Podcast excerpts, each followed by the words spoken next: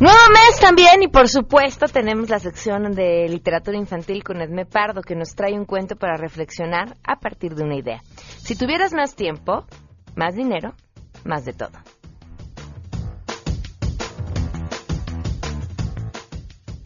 Eso nos da 32 horas de clase o 16 periodos lectivos, como ustedes le dicen. El...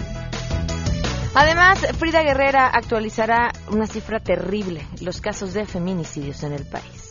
Este 2018, como ya lo habíamos platicado, no pinta nada bien. La justicia, la impunidad, la corrupción sigue ganando en este país donde para quienes nos gobiernan, pues no pasa nada, para ellos no pasa nada. Tenemos buenas noticias y mucho más. Quédense con nosotros, así arrancamos a todo terreno. MBS Radio presenta a Pamela Cerdeira en A Todo Terreno, donde la noticia eres tú. Welcome to Zootopia.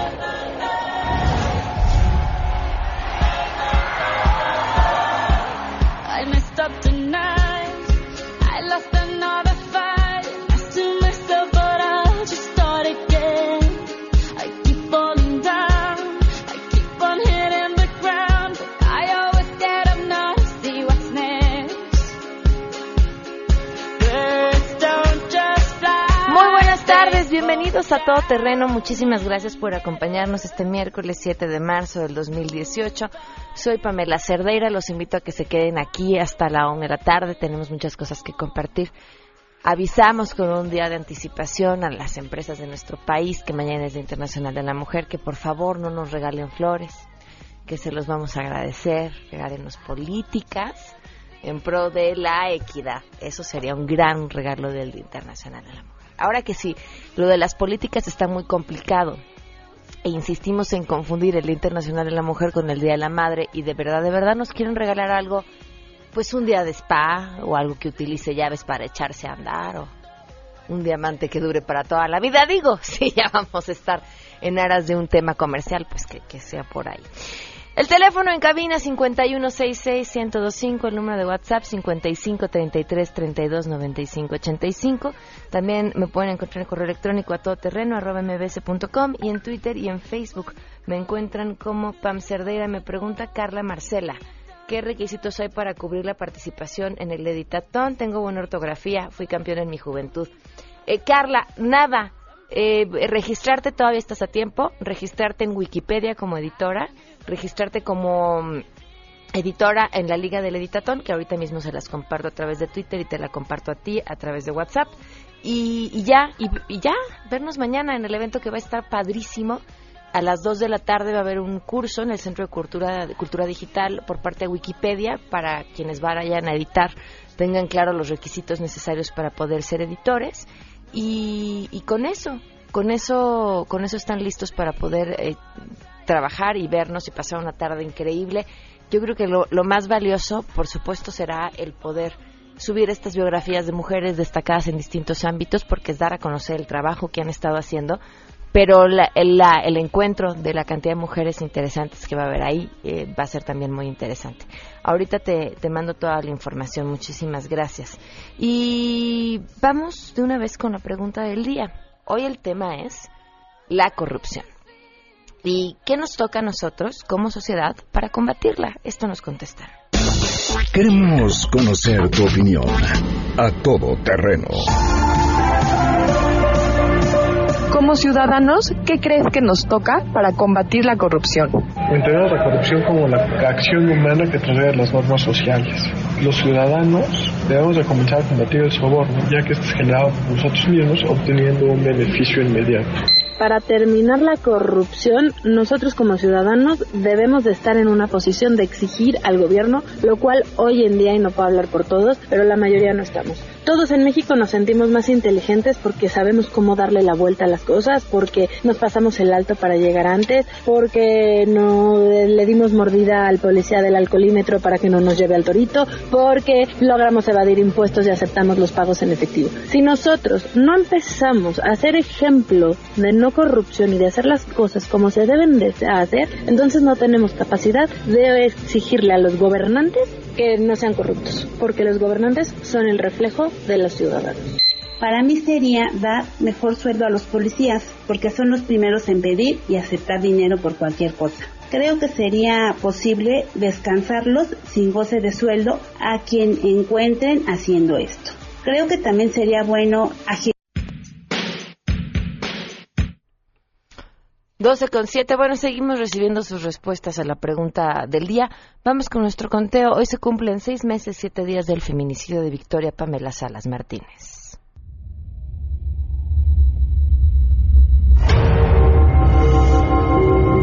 Yo me enojaba con mi esposo porque le decía, ¿cómo no vamos a hacer la voz? ¿Por qué se nos está tratando de, de la vida de alguien? Es mi hija, la mataron. ¿Por qué no debemos de pedir información? ¿Por qué no deben de estar ocultando cosas? Ocultando cosas? Victoria pues nada. Seis meses, siete días y en este espacio seguiremos contando. Arrancamos con la información. Saludo a mi compañero René Cruz. La Comisión Nacional de Seguridad y la Secretaría de Relaciones Exteriores informaron que el 27 de febrero un elemento perteneciente a la Policía Federal se incorporó en la misión de la Organización de las Naciones Unidas para el apoyo a la justicia en Haití como oficial de planeación policial por un periodo de 12 meses. El oficial mexicano tiene entre sus funciones apoyar en actividades de planeación estratégica, así como en la consolidación de capacidades de la Policía Nacional Haitiana. Indicaron que este será el primer despliegue de un policía mexicano en una operación de paz de la ONU desde que México reanudó en 2015 su participación gradual con el envío de personal militar en Haití, el Sahara Occidental y en el Líbano. Agregaron que la participación de la Policía Federal en las operaciones de paz de la ONU busca contribuir con elementos que respondan a los altos estándares del organismo internacional, así como a los esfuerzos para ampliar la profesionalización y capacitación de la corporación, informó René Cruz González. En el Congreso de la Unión están a punto de bajar la cortina de cara al fin de la 63 legislatura. Para afinar los trabajos pendientes en este cierre de actividades, los líderes en San Lázaro y en el Senado se reunirán en privado para afinar los temas pendientes en la agenda parlamentaria. El encuentro se llevará a cabo la tarde de este miércoles en la sede de San Lázaro, informó el presidente de la Junta de Coordinación Política y coordinador del PAN, Marco Cortés. El legislador indicó que se van a analizar los avances en el actual periodo ordinario de sesiones y los asuntos que ambas cámaras tienen que resolver antes de cerrar precisamente la legislatura. Entre los asuntos no resueltos en la Cámara de Diputados está el nombramiento del nuevo titular de la Auditoría Superior de la Federación, de titulares de órganos internos de control en organismos autónomos y también la norma en materia de publicidad gubernamental. Los senadores tampoco han avanzado en el nombramiento del titular de la Fiscalía General de la República y del fiscal anticorrupción, informó Angélica Melín. De que se filtrara una fotografía de Pancha dándole la mano a una candidata priista, ella manifestó que no se trata de que esté pactando con la mafia del poder, sino que se trata de sumar voluntades. Total, si en los partidos de izquierda reciben a todos los que ya nadie quiere y en los del centro, derecha e izquierda buscan sumar a quienes les quieran hacer caso, ¿por qué ella no va a dar su bracito a torcer jalando a uno que otro descarrilado del tricolor. Total, mientras traigan sus propias croquetas, todos son bienvenidos al barco. Como dicen algunos, todo suma. Al año usamos 500 mil millones de bolsas de plástico y a los océanos han llegado 8 millones de toneladas de desechos no degradables. Alerta el titular de la Secretaría de Medio Ambiente y Recursos Naturales, la Semarnat, Rafael Paquiano. El riesgo de no actuar es incalculable, destaca el funcionario federal al abrir las mesas de trabajo de la Asamblea del Océano Pacífico que reúne a autoridades y expertos en Quintana Roo, donde México participa como líder en políticas de conservación. Este es el momento de tomar decisiones, apunta Paquiano Alamán, que desde su gestión al frente de la Semarnat se ha pronunciado y acordado acciones multilaterales para reducir esta masa flotante de plástico más grande que el territorio nacional en el Pacífico Sur y comparable con la que ha estado dando vueltas en el Pacífico Norte durante más de una década, informó Rocío Méndez.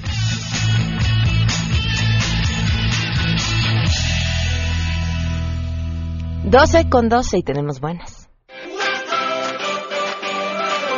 Rocío Méndez, como siempre, portadora de buenas noticias. Te escuchamos, Rocío, muy buenas tardes.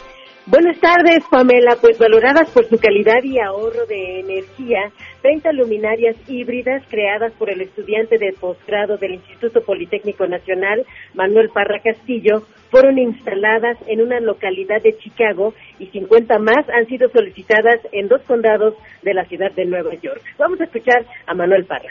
La primera etapa se instaló en Chicago, segunda etapa se van a instalar en Nueva York. A nosotros nos interesa mucho ver su, su rendimiento en las condiciones extremas. Aquí ya la hemos instalado en condiciones extremas como en las partes de Quintana Roo y Tabasco, que es un clima muy húmedo, pero ahora también nos queremos ir a los climas fríos de invierno para ver su, su comportamiento. Hoy en día las que hemos instalado aquí en la, ciudad, en, en la parte de, de, esos climas más extremos como son Tabasco, Quintana Roo, que son climas húmedos, han tenido un rendimiento excepcional. Eh, no nos ha fallado ninguna. También las hemos instalado aquí en la, en la zona del Valle de México, Ciudad, de México, Estado de México. Han funcionado muy bien y ahora queremos ver nuestra tecnología para en condiciones realmente de, de invierno. ¿Por qué son tan valoradas estas lámparas LED de alta potencia desarrolladas por este doctorante de la ICIME Zacatenco? Es que, Pamela, funcionan mediante energía solar y eólica, lo cual permite un alto ahorro de consumo de energía incluso del 100%. Es el reporte que te tenemos al momento. Muy bien, pues muy buena. Muchísimas gracias, Rocío. Buen día. 12 con 13, vamos a ir de volada a una pausa y continuamos a todo terreno. Más adelante, a todo terreno. Frida Guerrera está con nosotros. Si te perdiste el programa A Todo Terreno con Pamela Cerdeira, lo puedes escuchar descargando nuestro podcast en www.noticiasmbs.com. Pamela Cerdeira regresa con más en A Todo Terreno, donde la noticia eres tú. Marca el 5166125. Feminicidio en México. No las dejes invisibles. A Todo Terreno.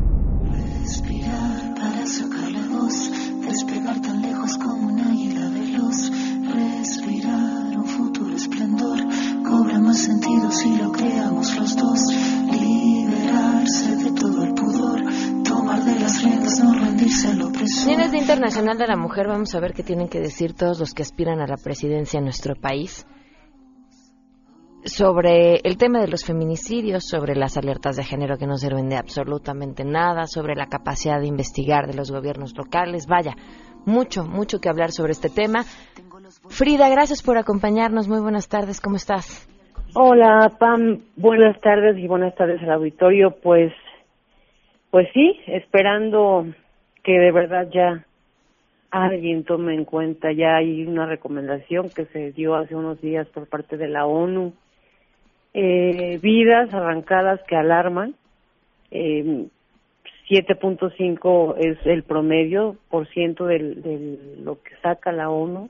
De mujeres eh, al día. De mujeres al día en este país, en este país feminicida que, eh, curiosamente o recientemente yo estoy, hoy, el día de hoy sale en, eh, en uno de los medios que nos publica mi recuento del 2017 y, y pues sí alarma el tema PAM.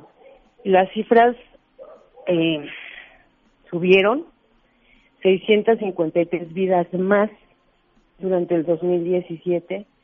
El porcentaje, si lo hablamos así en números, creció al 41.88%. Eh, todo esto en base a mis datos. Eh, 2.212 mujeres fueron víctimas de asesinatos violentos, eh, son 1.831 feminicidios y, y ahorita te doy exactamente el dato de cuántos asesinatos, 381 asesinadas violentamente. Cuando dices mis cifras, quiero que el público entienda a qué te refieres con tus cifras y cuáles son las cifras cuando se tienen desde una vía oficial. ¿Cómo, cómo simplemente no se cuentan y por qué esas cifras, que además son de creación reciente, tampoco son de fiar?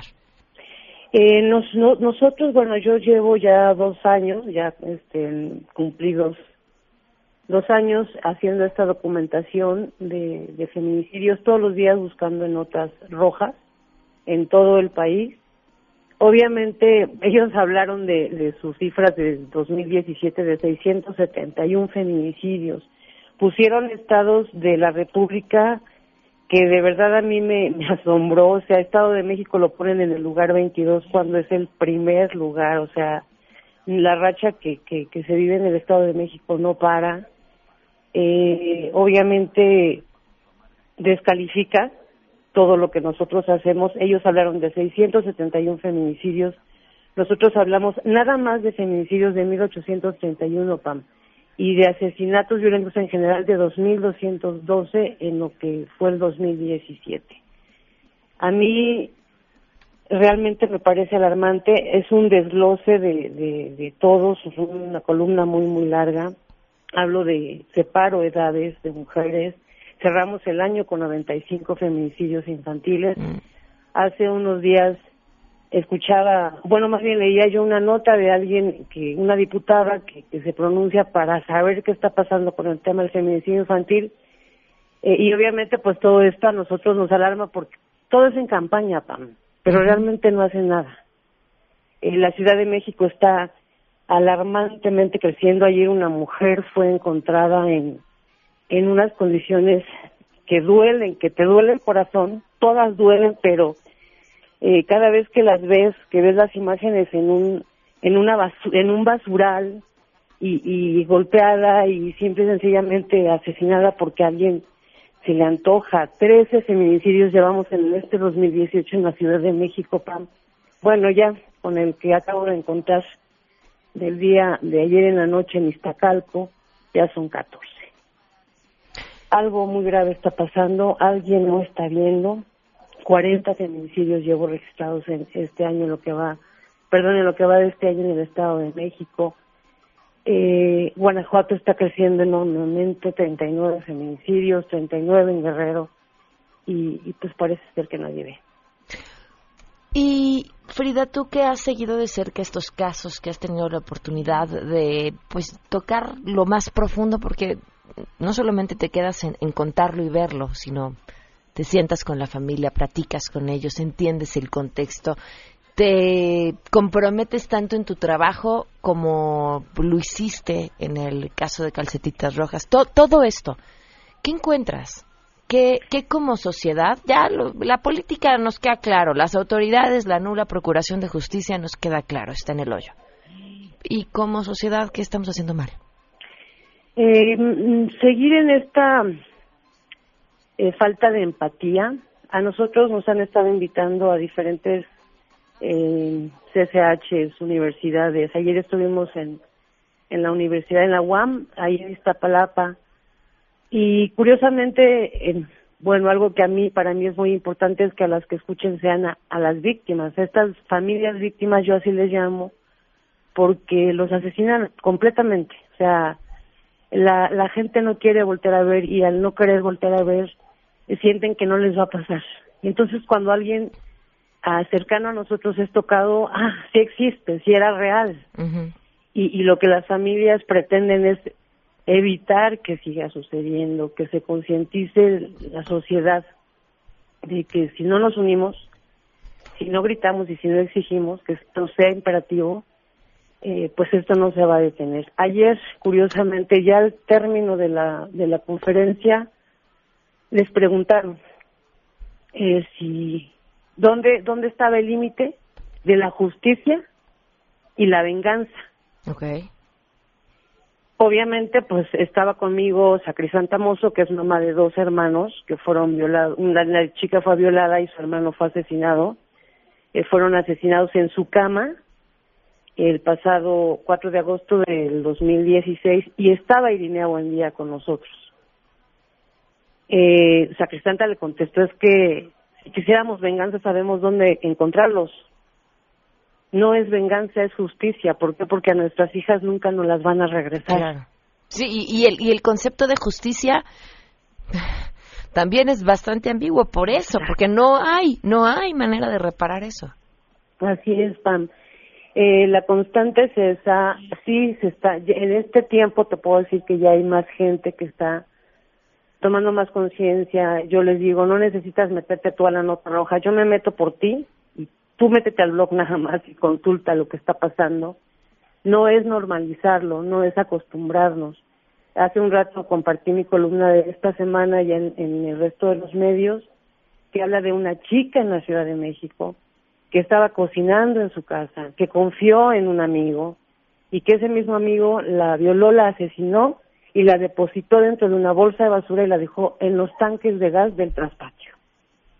Ese es el nivel de saña, de impunidad que no queremos ver como sociedad y que nos puede pasar sin que tengamos que salir de casa. Claro. Tu blog para que lo sigan. Eh, fridaguerrera.blogspot.com en mis redes arroba Frida Guerrera, Feminicidios Dales Voz en Facebook, es mi muro personal Frida Guerrera y, y pues no dejen de leer Mañana vas, columna. a, mañana vas a estar en el Senado, Frida. Nos abrieron un espacio en el Senado. Eh, obviamente, pues, como te digo, para mí la- las que tienen que escuchar es a las víctimas. Vienen víctimas de varios estados. Eh, es un pues una mesa para nosotros importante porque y yo no yo no soy el- no me gusta meterme en el tema político pero creo que ellas tienen que ser escuchadas estas familias tienen que ser escuchadas por esa gente que hace las leyes ¿por qué? porque hablamos de menores, el caso que te comentaba ahorita de Yadira, por ejemplo, de Sacrisanta, eh, de Lorena Gutiérrez, hay muchas, muchas víctimas que tenemos eh, donde los infractores o los agresores fueron menores y son castigados a sentencias de cinco años, que es la máxima, a dos años. Esto a ellas obviamente les dice, ¿esa es la justicia? Exactamente lo que decías ahorita ambiguamente, la justicia no existe en este país.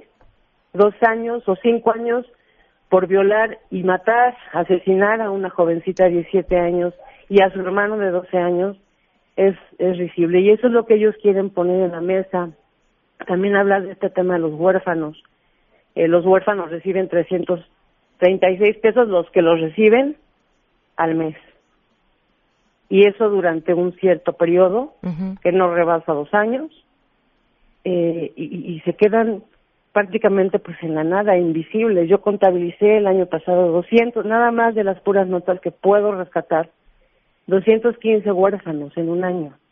Nada más de los que pude eh, pues enterarme. Hay muchísimos más que se quedan ahí con los papás, con las hermanas mayores, con el DIF o con los tíos o con alguien que pueda hacerse responsables y ya, se acabó, ya, no hay nada más para ellos. Entonces, hay muchos temas que se quieren tocar el día de mañana. Está el caso también de, de Francia Ruth en Guanajuato, que fue disuelta en ácido y que hasta el momento el feminicida, pues, o el presunto feminicida no ha sido sentenciado. Uy.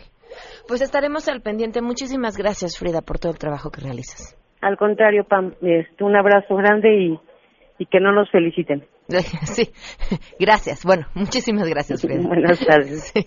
No, no, no, no. Los memes de mañana, las imágenes por WhatsApp, lo- las, la de los ositos, ¿no? E- ese es así con la, la, la del osito, la de las flores, por supuesto, las que, la de los muñequitos cursis que celebran tu mujer única, bella, hermosa, grandiosa, llena de generosidad, feliz Día Internacional de la Mujer. Ah, Deberíamos rescatar y celebrar nuestro derecho a ser malvadas. Vamos a una pausa volvemos. Tengo el amor olvidado, agotado, botado. Piso cayeron todos los fragmentos que estaban quebrados, el mirar encorvado. Pamela Cerdeira es a todo terreno. Síguenos en Twitter, arroba Pam Cerdeira. Regresamos. Pamela Cerdeira está de regreso en A Todo Terreno. Únete a nuestra comunidad en facebook.com, diagonal Pam Cerdeira. Continuamos.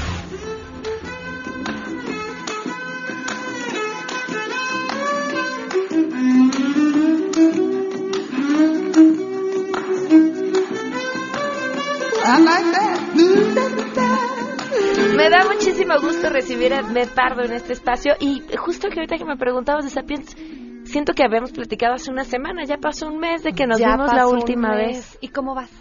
Ay, bien, es una delicia. Sigo enamorada. Todavía no lo he terminado, lo que quiere decir que no he tenido tantos tiempos libres o, o manejando. pero pero lo estoy llamando. ¿Me ibas a hacer preguntas? ¿Me vas a hacer examen de Fíjate Sapien? que lo que te, te quiero preguntar para comentar es que no importa que nos tardemos leer un, un año en leer un libro. Ok. Porque luego tenemos esta cosa que fue lo primero que tú dijiste, es no lo he terminado.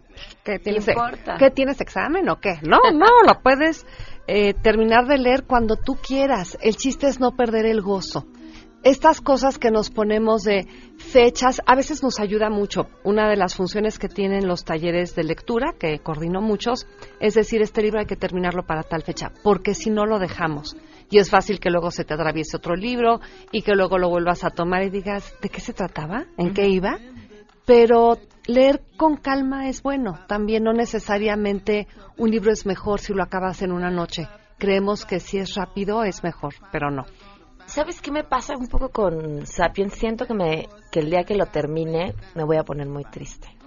Sí, pero me Pero tienes, tiene otro. me tienes a mí cerquita, te voy a agarrar de la mano y te voy a recomendar otro que te va a poner muy contenta, porque Ah, la, la cosa de los libros, y mira, y justamente yo tengo aquí uno de mis libros favoritos, que siempre te traigo mis libros favoritos, que se llama Selma. Y antes de contarte de Selma, quiero preguntarte si tú sabes qué es la felicidad. Uy, no. Es ¿No? un- bueno, sí, Pero, Pero no, sí. no. Eh, Es, Sí. que era, es que era la misma pero pregunta es que es muchas cosas. que tenía un personaje que le pregunta a otro, que es a un viejo sabio, dice, un día, te lo voy a leer, dice, después de mucho pensar, sin hallar respuesta, le pregunté al viejo sabio, ¿qué es la felicidad? Para explicártelo, te contaré la historia de Selma, la oveja. Y esa es la historia que tenemos. Y fíjate, este es un libro ilustrado. Para quienes nos están escuchando, todavía no saben quién es Selma, ni quién es la persona que pregunta, ni quién es quien contesta.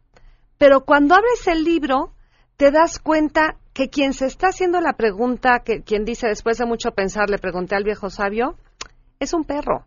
Y es un perro ovejero, bueno, no ovejero, de estos que, que pastorean las ovejas. Y cuando volteamos la página y vemos que el viejo sabio es una cabra, le, este, le va a contar la, his- la historia de Selma, la oveja, el libro absolutamente agarra otro cariz. Y eso sucede con los libros álbumes. La- las palabras cuentan una historia, pero las imágenes cuentan otro.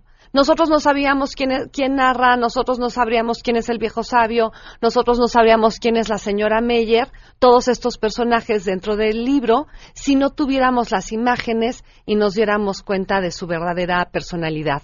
Y esto es un poco para entrar en el libro, en el tema de los libros álbumes que no son iguales que los libros ilustrados. En los libros ilustrados la historia puede vivir perfectamente sin la ilustración y en el libro álbum la historia y la ilustración 50 y 50% están a cargo de contarte todo. O sea, no puedes vivir sin la ilustración. ¿Y están escritos e ilustrados por la misma persona? En este caso, el que tú tienes, que es Yau- Yauta Ujú. Bauer, ¿no? Sí, es la misma. Este, es la misma. No siempre. Hijo, a mí me encantaría tener ese talento. Son muy pocos los, que, los que tienen el doble talento de escribir y dibujar. Generalmente lo que hacemos son alianzas con ilustradores y entre los dos vamos haciendo el libro. El caso de la historia de este libro de Yauta Bauer es bien bonito porque ella escribió este librito para su familia y se lo regaló en Navidad. Y tenía una editora que le decía, por favor, lo queremos publicar. Ay, no, si es algo súper sencillo, es para mi familia. No, no, no, no.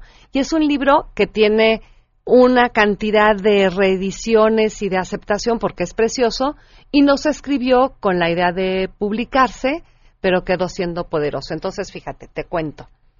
Le preguntan a Selma la oveja qué es la felicidad y Selma dice, había una vez una oveja que todos los días al amanecer comía un poco de hierba, luego enseñaba a los niños a hablar, por las tardes hacía algo de ejercicio y al anochecer platicaba un rato con la señora Meyer. Y entonces, ¿con qué nos quedamos? Ah, y ya de noche dormía profunda y plácidamente.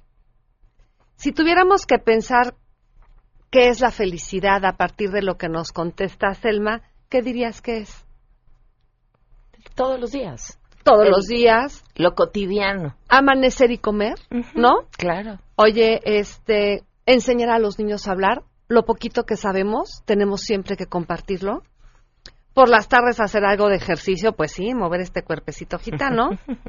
Luego comer otro poco de hierba y disfrutar la vida. Al anochecer platicar con la señora Meyer, tener relaciones significativas. Y de noche dormir profunda y plácidamente, tener la conciencia tranquila y descansar. Y luego cuando le preguntan a, la, a Selma la oveja, ¿qué haría si tuviera más tiempo? ¿Qué crees que contesta? Me gustaría todos los días al amanecer comer un poco de hierba. O sea, lo mismo. ¿Y qué crees? Y luego ya al mediodía hablar con los niños, y luego hacer algo de ejercicio, y luego comer, y luego platicar con la señora Meyer, y luego dormir profunda y plácidamente.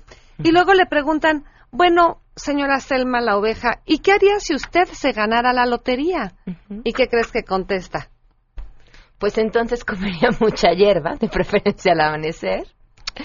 Así. La posibilidad, Claro. la felicidad no está en tener mucho tiempo, No. no, está en sacarnos la lotería, est- está como en la conciencia de las cosas. Y yo creo que eso nos da la literatura, la posibilidad de abrir un poquito la conciencia. Y este libro que parece un libro para niños por el formato, por el color, porque está ilustrado, es un libro que me encanta y que y estamos muy lejanas de ser niñas, ¿no? Está hermoso. Por- lo, lo podemos encontrar en cualquier lugar. Lo podemos encontrar en, lo editó el Fondo de Cultura. Pero te quiero decir nada más por qué.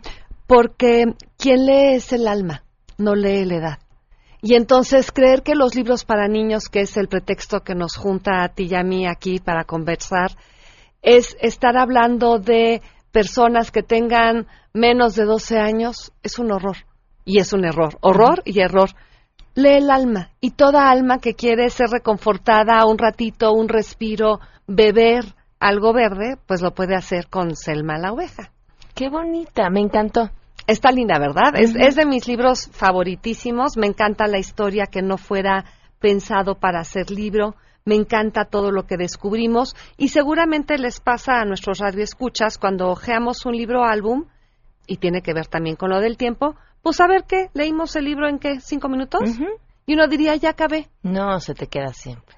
Y hay que volverlo a ver para ver cómo está el perro, y en una imagen el perro está agotado, y en otra tiene la lengua de fuera, y luego cuando Va a beber una copa de vino. va a beber una copa de vino, que eso no lo sabemos si no tienes el libro enfrente. Luego, si observamos bien, el tamaño de las pompas de Selma va variando dependiendo si se saca la lotería o no, pues porque come un poco más de hierba. Y luego, cuando enseña a los niños a hablar, tiene más niños que les está enseñando a hablar, y entonces hay una cantidad de válidos ahí este, tremendos, ¿no? Entonces es un libro para verse muchas veces y es por esto también que los niños nos dicen otra vez. Ya les leíste el cuento y otra, Otra vez. vez. Porque no es solamente el tiempo que tardamos en leer la oración y en pronunciarla. Hay que mirar la imagen y entonces entiendes con una parte el texto, con tu parte izquierda del cerebro, y con tu parte derecha del cerebro ves las imágenes, y entonces se hace un ajuste entre lo creativo y lo racional, y entonces el libro lo ajustamos los lectores. Se ponen a trabajar los dos hemisferios del cerebro y entonces nosotros llegamos a una conclusión. Por eso es que los libros álbumes tienen tantísimo éxito, porque están apelando a nuestra parte racional y también a nuestra parte creativa. El libro que estás leyendo de Sapiens. de Sapiens apela solo a tu parte racional. Y estos libros son gozosísimos porque tenemos las imágenes que nos invitan a pensar un montón de cosas, incluso nos invita a pensar que quizá nosotras también podríamos hacer un, un libro álbum, ¿no? Y lo disfrutamos lo mismo los niños que los grandes. Está hermoso, me gustó muchísimo. Quería preguntarte, hablabas de un club de lectura y de la importancia y demás, y hace tiempo alguien me comentaba que había organizado un club de lectura con sus hijos y los amigos de sus hijos. Que la verdad, luego las mamás nos la pintamos bastante bien, parece, porque es una buena excusa para verte. Claro. Y, entonces tú te ves y los niños por su parte se ven, pero además están haciendo algo que les va a dejar algo más. Si alguien fuera a organizar uno, ¿qué le aconsejarías? Mira, hay muchas modalidades para club de lectura. Como aparte es algo que ha venido ganando aceptación, depende. A mí lo que me gusta de la lectura es compartirla. Te cuento lo que yo hago. Generalmente propongo un libro. El libro lo propongo yo porque pues se supone que para eso me pagan, que tengo, no, pues que tengo, que Claro. conozco libros que no te encuentras en la mesa de novedades, Claro. ¿no? Que puedo ofrecer un panorama más amplio. Lo leemos todos, todos leemos el mismo libro y nos juntamos a dialogar sobre ese libro, porque si la lectura la mantenemos como un acto individual donde yo leo y luego te digo, ay, léelo, una de las eh, provocaciones de la lectura es el diálogo. Y el chiste es que tú y yo hablemos del libro y qué nos pareció y qué parte no nos gustó y qué parte nos motivó o incluso por qué tú dejaste el libro y yo lo seguí leyendo, porque uno de los derechos del lector también es a no leer. Un lector puede decir, este libro no me gusta y lo cierro, pero me voy a otro, ¿no? Entonces, fomentar el diálogo a partir de una misma obra creo que es lo más enriquecedor.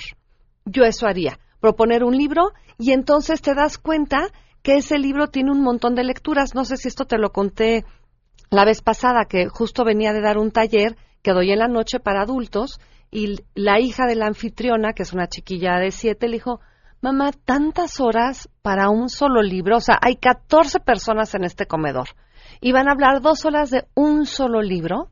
Y entonces yo le dije, pues, ¿qué crees? Es que lo que pasa es que son 14 libros. Para cada persona, el libro es una experiencia distinta. Entonces parece que vamos a hablar de un libro. El libro es el pretexto para hablar de 14 historias, de 14 maneras de leerlo, de 14 maneras de entrar o de no entrar a eso que nos ofrece. Entonces, esa es mi propuesta, compartir las historias, no solamente leer, sino compartirlas y eso le multiplica el gozo. ¿Dónde te pueden contactar, Edme? Edme Pardo, así me llaman, así me dicen, ya saben, en Twitter, en Facebook, este está mi página, edmepardo.com, y estoy estrenando Edme Pardo en línea, donde están mis cursos para, también unos de, le- de leer, de leer para otros. que ¿Tienes es- cursos en línea también? Sí, ya. Ah, muy bien. Estoy estrenando cuatro cursos en línea después de sufrir con este con quien me hizo la página y ya quedó y no corre el video y si corre el video ya está, funcionando. Ah, muy bien, pues que aprovechen. Muchísimas gracias. Gracias a ti. Vamos a una pausa y volvemos.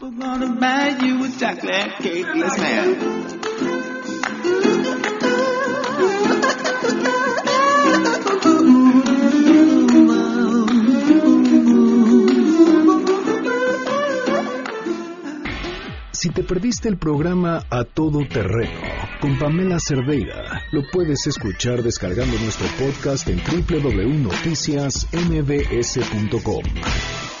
Estamos de regreso. Síguenos en Twitter, arroba Pam Cerdeira, Todo Terreno, donde la noticia eres tú. Continuamos. Porque hay nueve maneras de ver el mundo. Llegó la hora de conocerte con el Enneagrama a todo terreno.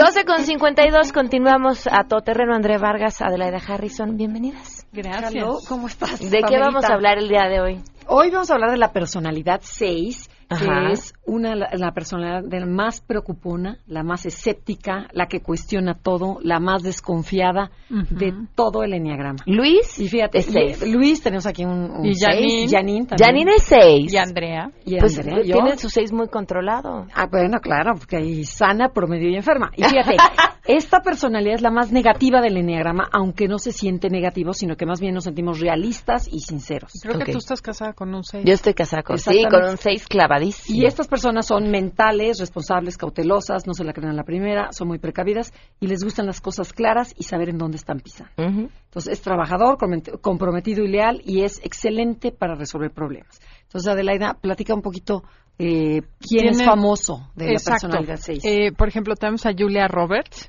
Mel Gibson. Lucerito es un ejemplo de seis contrafóbico, que ya después platicaremos en el programa eso. Eh, Tom Hanks, Meg Ryan, Sally Field, está Steven Seagal, eh, Robert Redford, Woody Allen, Calderón, era un seis, el Papa Paulo. Sí, hay mil- hay- Pablo VI. Muchísima gente, Woody Allen, Dustin Hoffman, Sherlock Holmes, Richard Nixon, o sea, Ok. miles.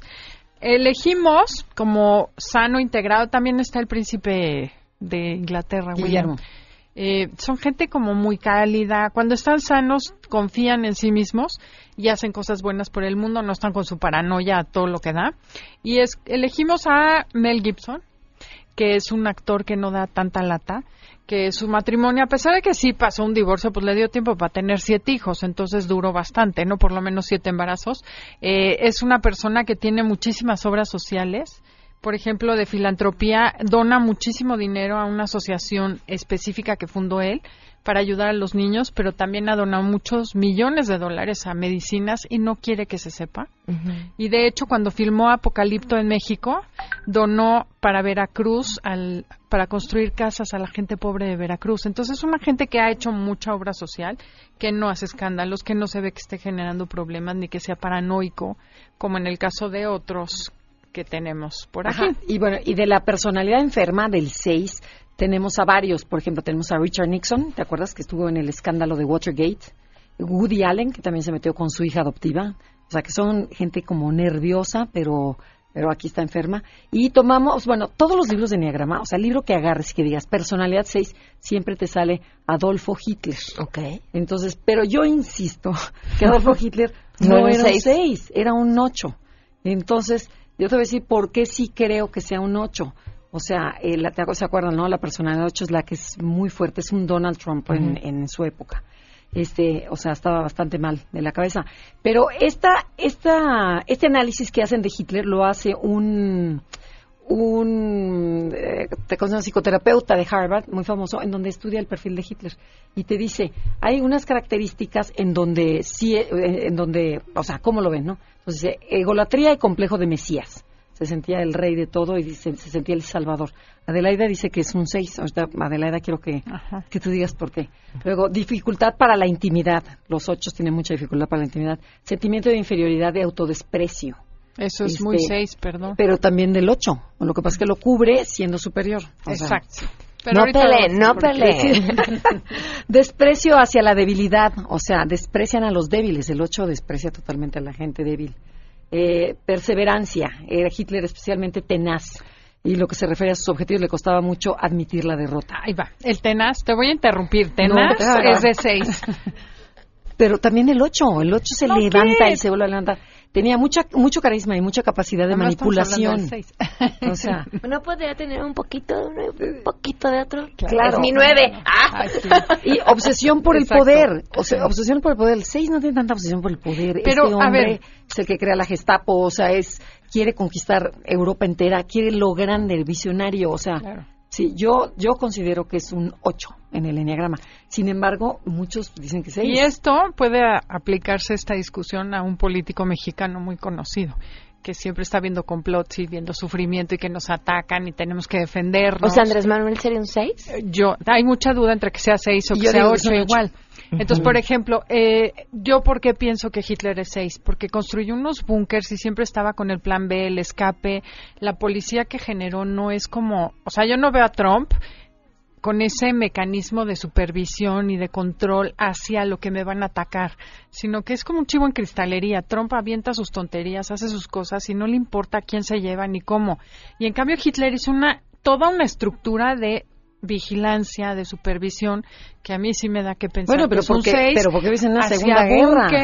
O sea, claro era, que tienes o sea, que proteger. generó una estructura muy paranoica. Para mí, veía el mundo muy paranoico. Siempre estaba defendiéndose, construyendo el búnker, pero aparte tenía la salida de emergencia, pero aparte lo escondía en la tierra. Bueno, O ¿y sea, qué me dices de las ocho mujeres que tenía? O sea, el exceso, el poder, conquistar toda Europa, no se conformaba con nada. O sea, tiene de las dos. O Por sea, eso queremos que, que el público decida. Al Aquí escriben, Lucy es Villaseñor dice, eh, eh, me encanta el enneagrama, pero Mel Gibson puede, este, puede ser un 6 muy enfermo. Bueno, te voy a, También, es te que voy a decir cuando no algo. conoces a la persona es muy difícil. Por eso yo había elegido otro y me lo cambiaron. Y me da mucha pena decirlo, pero Andrés 6. Y sí, le di- sí tiene cosas del 6 sano. El 6 sano es alguien que te dice, estoy listo para ayudarte a llevar a cabo lo que quieres hacer.